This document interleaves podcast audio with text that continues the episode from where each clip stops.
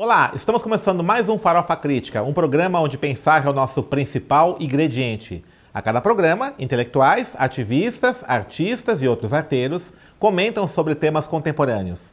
Farofa Crítica é uma produção do CELAC em parceria com o Departamento de Jornalismo e Editoração da ECA USP e apoio do Instituto de Estudos Avançados, o IEA, da USP. Acesse o nosso canal www.youtube.com.br farofacrítica, inscreva-se e clique no sininho para receber notificações de novos programas. Toda quinta-feira, na hora do almoço, um novo programa Farofa Crítica. Divulgue entre suas redes de contato, seus amigos e peça-os para inscrever também no nosso canal.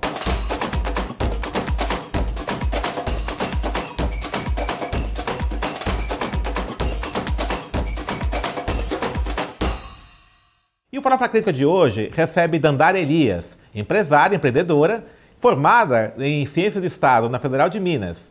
Dandara, explica um pouquinho esse trânsito que você fez aí de fazer Ciência do Estado, faz biomedicina agora, é. para ser empresária, né? Que área que você está empreendendo?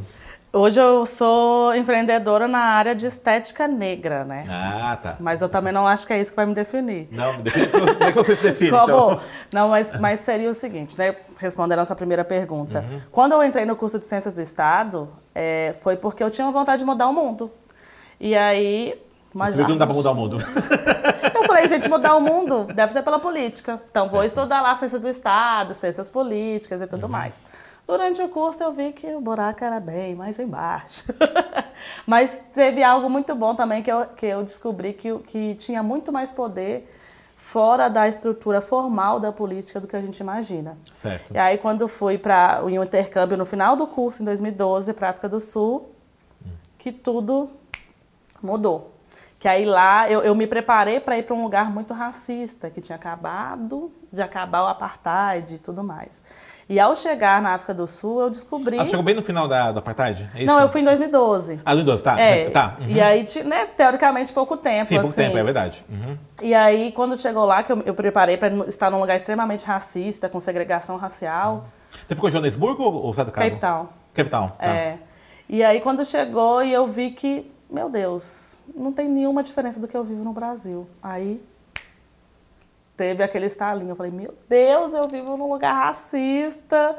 E, e aí eu descobri que todas aquelas questões não eram é, culpa minha, era uma coisa social. Uhum. E aí veio a questão de empreender para o combate ao racismo. Aí eu descobri que, na verdade, essa vontade de mudar o mundo tinha a ver com o que eu sentia e o que eu sentia eram sentimentos advindos do racismo. Certo. E aí todas as empresas vieram a partir dessa temática, combate ao racismo. E como é que você começou, então, a, essa, a sua trajetória de empreendedora? Então, a, quando eu voltei uhum. é, da África do Sul, eu alisava o cabelo à época e eu queria deixar o cabelo natural, porque uma sul-africana me perguntou, esse é o seu cabelo de verdade? Tá. Eu achei uma provocação, né, muito forte. Quando eu voltei para ter é, começar a transição capilar, deixar de alisar o cabelo e ter o cabelo natural, muitos sentimentos afloram. É um, é um processo de autoconhecimento muito grande. Uhum.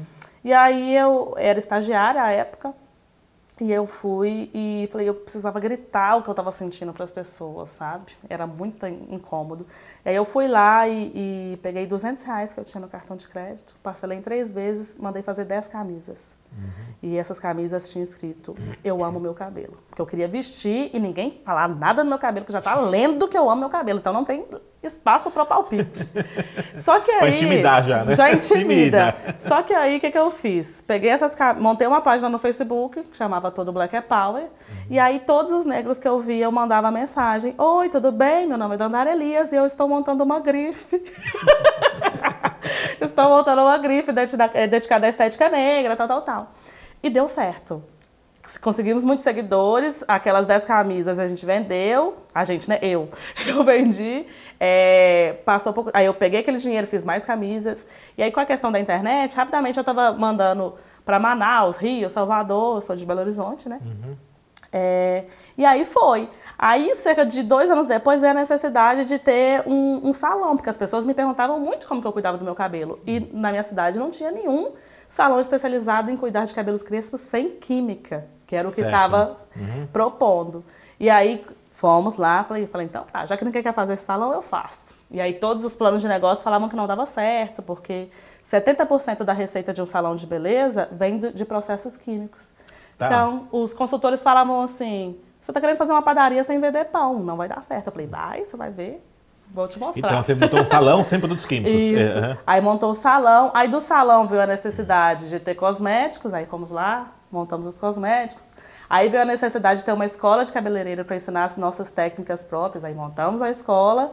E aí veio a necessidade de a gente ter um centro de compras especializado em estética negra. E aí montamos agora por essa é a nossa última empresa que a gente montou, que é o Afro Shop, que é onde todos os cosméticos, maquiagem, roupa, vestuário, produto de cabelo são dedicados à estética negra. Aí você vende pela internet, mas como é que funciona? Físico e internet. Aham. A gente tem pontos de venda hoje em Belo Horizonte, né, no Uhum. centro de Belo Horizonte, também pela internet. E estamos agora finalizando os projetos para franquias. Gente- franquias. Ah, que legal. Para Aham. expansão aí, nacional e internacional em breve. Você é muito chique, então, é legal. e quais foram as dificuldades que você enfrentou na hora de, além desse que você comentou agora, né, que a- havia esse preconceito, né, de trabalhar o cabelo, o cabelo afro, o cabelo crespo sem química, né? Sim. Quais outras dificuldades você teve em relação a fornecedores, financiamentos? Que a gente sabe que é bem complicado, né, É. o trabalho, a atividade do Assim, empreendedor, né? É, e, e a questão racial pega muito. Sim. Uhum. É, as dificuldades era aquela de você chegar num banco, e que acontece até hoje, infelizmente, mas de eu chegar e a pessoa perguntar, é atendimento pessoa jurídica mesmo? Eu, sim. Ah, mas você trouxe a procuração? Eu, eu, tô- Você tô- não é dono da empresa. é, com certeza não é. E, assim, até pou- pouquíssimo tempo atrás, é, cerca de um ano, eu já tinha duas empresas e o banco não me liberava crédito de jeito nenhum. Por quê? Aí eu fui descobrir as questões de crédito, que não é só número, a pessoa olha para a sua cara, né?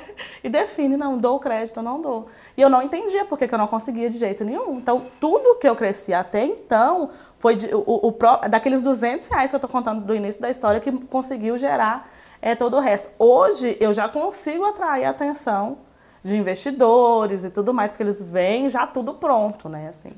Mas eu acho que teve essa questão é, dessa dificuldade ao crédito, é, impostos altíssimos, é, fornecedores que, que muitas vezes, com todas essas dificuldades, também não conseguiram acompanhar o, o- nosso crescimento muito rápido e, de, ao mesmo tempo, a gente tentar fazer essa ponte, como que a gente desenvolve o fornecedor junto com o nosso crescimento e todas essas questões, assim. Eu acho que, que o diferencial é, foi a educação que eu tive acesso, assim, Tá. que, que me preparou A tua formação, né, que É. ajudou nisso. Aham. que, que me preparou para tudo isso e tudo mais, mas que quando a gente vai lidar com alguns fornecedores, outros profissionais e tudo mais, a gente sabe que não tiveram o mesmo acesso. Certo. Então, a- a- a- o desafio, né, é a gente conseguir equilibrar e, e eu me tornar uma multiplicadora de todo o conhecimento que eu tive acesso, e aí essas pessoas se tornarem multiplicadores também, de uma forma que a gente consiga exponenciar todo esse conhecimento, essa preparação. E essas clientes, como é que é? Como é que é a clientela sua? Então, maravilhosas. não? Assim, elas. Não, a gente não tem cliente, a gente tem fã, sócio. Assim, a maior parte dos nossos clientes vem por indicação. Tá. Não é, é, é, Elas, assim, são alucinadas pela. Porque a gente chegou com uma necessidade que elas já tinham muito tempo e nem sabiam que existia essa necessidade, assim. Hoje, por mais incrível que pareça, não é. A gente, quando eu imaginei, eu tinha pensado no negócio para mulheres e para mulheres negras. É, hoje é quase 50% homens e mulheres.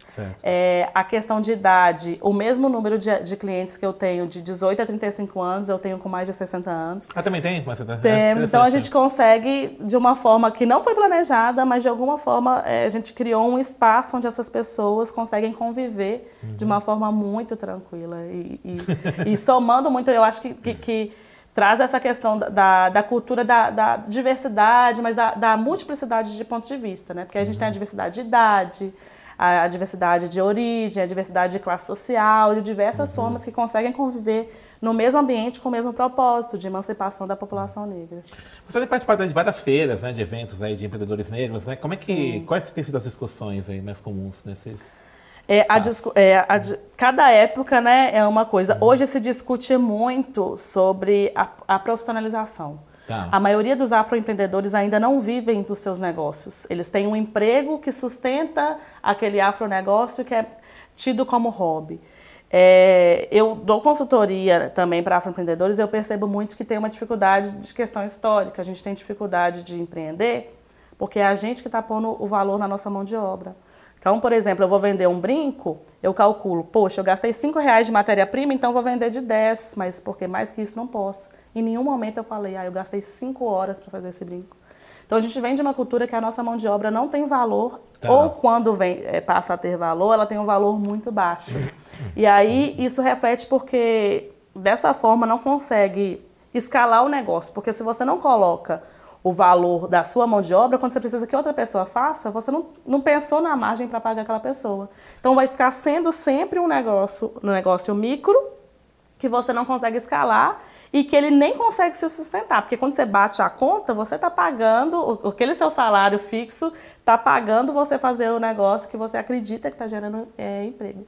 Então hoje se fala muito da questão de planejamento financeiro, a questão econômica, de entender mais de impostos e tudo mais, de, de um planejamento para uma profissionalização e um crescimento real dos afronegócios aqui no Brasil. E é uma parte da, desses empreendedores são mulheres? a um maior parte, parte né? avassaladora. Uhum. Assim, são Quanto, mulheres. 80%? Eu não vou te saber, tá, assim, mas assim, do, do, dos, dos, que eu tenho uhum. acesso, é assim, é mais de 90. É uhum. mais de 90. As mulheres estão é, à frente mesmo. É elas que, que. E aí, quando você vai ver, elas são. Por exemplo, eu tenho uma equipe de 25 pessoas, as 25 são mulheres. As tá. 25 mulheres que trabalham comigo são, é, dessas 25, 23 são a chefe de família. É tá. elas que são responsáveis, não só pelo, é. pelos dos filhos, mas dos pais do também. Pai, uhum. E aí isso no afroempreendimento se repete, assim. Uhum. É, é, essa estrutura, assim, de, de mulher negra, solteira... É, chefe de família. Chefe de família, com todas as dificuldades ali, uhum. ainda né, tentando escalar uma, uma mudança assim. E vida. a formação delas, é uma parte delas, né?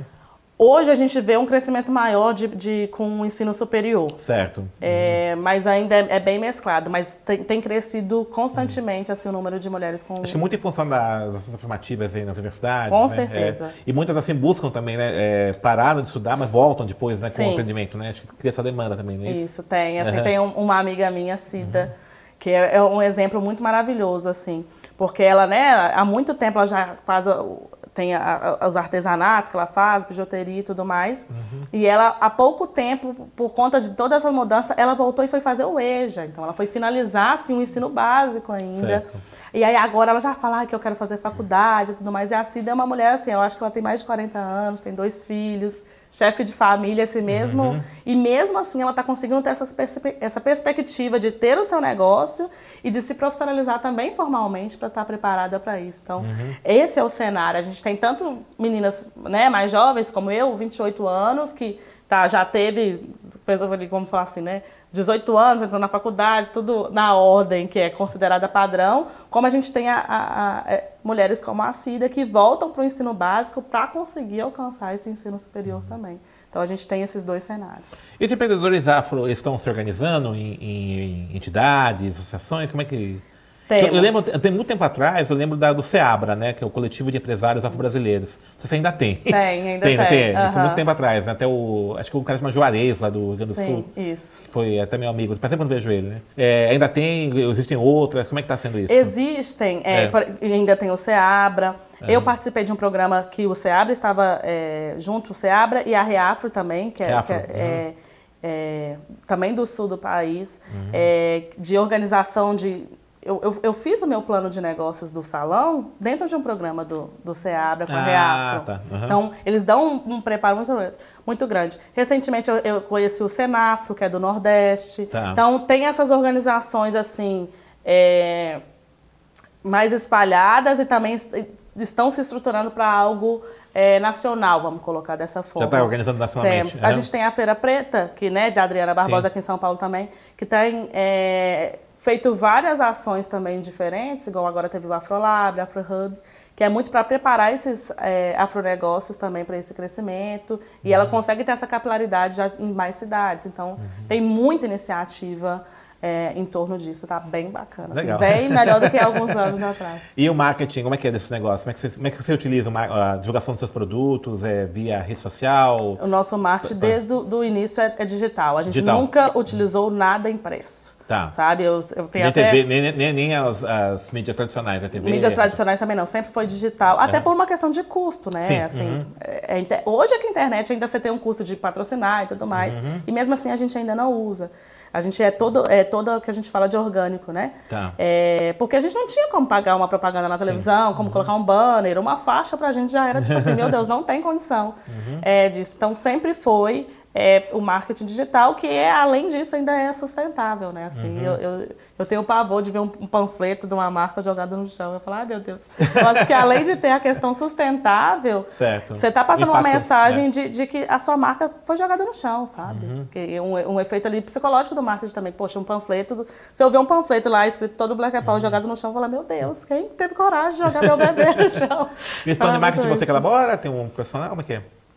Por muito tempo, ainda sou eu. Assim, eu já tive pessoas trabalhando comigo, é, já tive agências, mas a, a minha dificuldade é justamente quando a gente está falando de um público específico, eu tinha meio que ensinar a agência como falar com o meu público, sabe? Tipo, Isso é opa, terrível. É. opa, você vai falar isso, é- isso é racista, você tá louco, você vai escrever mulato? Uhum. Não- Peraí.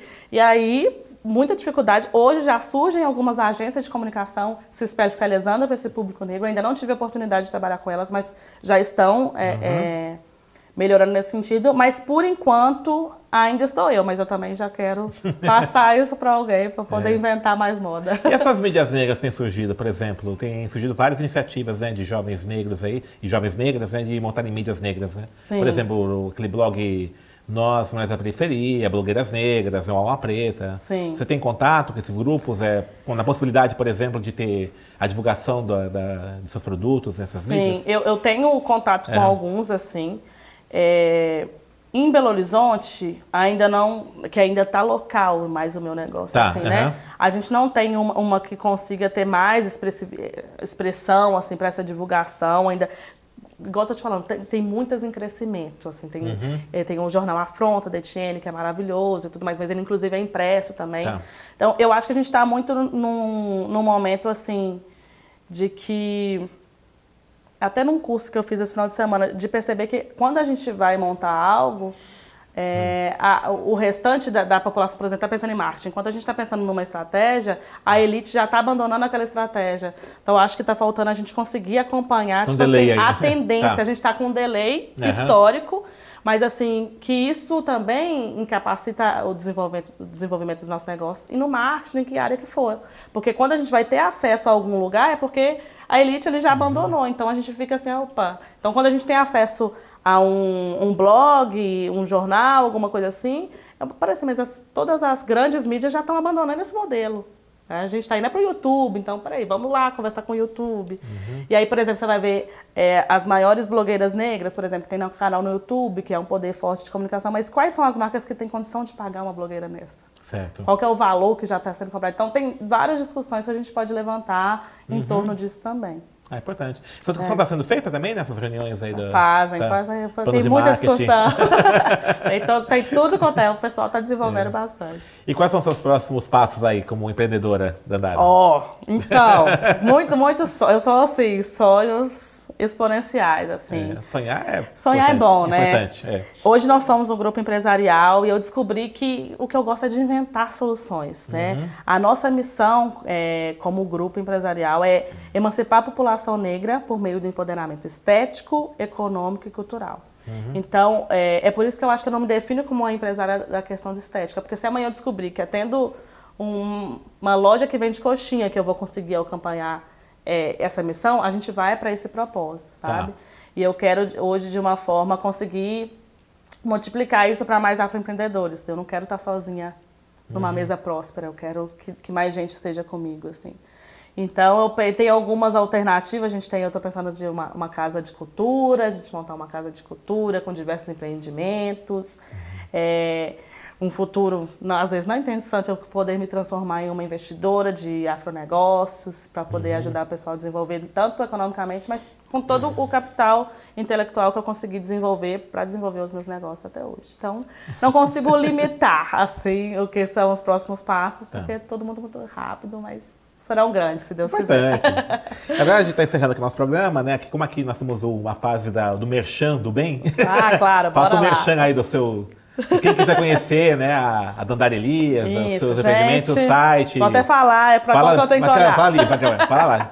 Ó, gente, quem quiser conhecer meu Instagram, Dandara Elias, lá vocês vão ver todos os negócios que eu estou envolvida. Hoje são o, o Instituto Todo Black é Power, que é o nosso salão de beleza.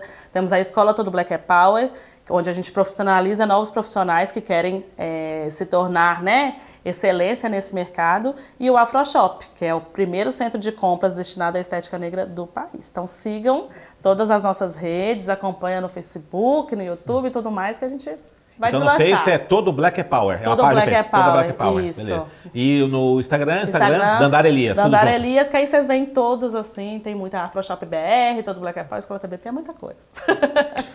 Legal, querida.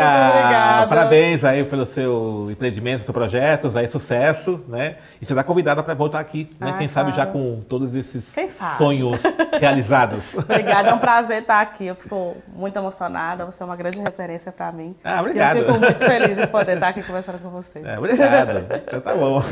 Então estamos encerrando mais um Farofa Crítica, que hoje conversou com a Dandara Elias, empreendedora afro em prol da libertação da população negra. É, acesse nosso canal www.youtube.com.br Farofa Crítica, inscreva-se e clique no sininho para receber novas notificações. E para encerrar, uma frase do Ferreira Goulart. A história humana não se desenvolve apenas nos campos de batalha e nos gabinetes presidenciais. Ela se desenrola também nos quintais, nos prostíbulos, nas casas de esquina, no- entre plantas e galinhas. É disso que quis fazer minha poesia, pois só tem sentido cantar se arrastar aqueles que não têm voz.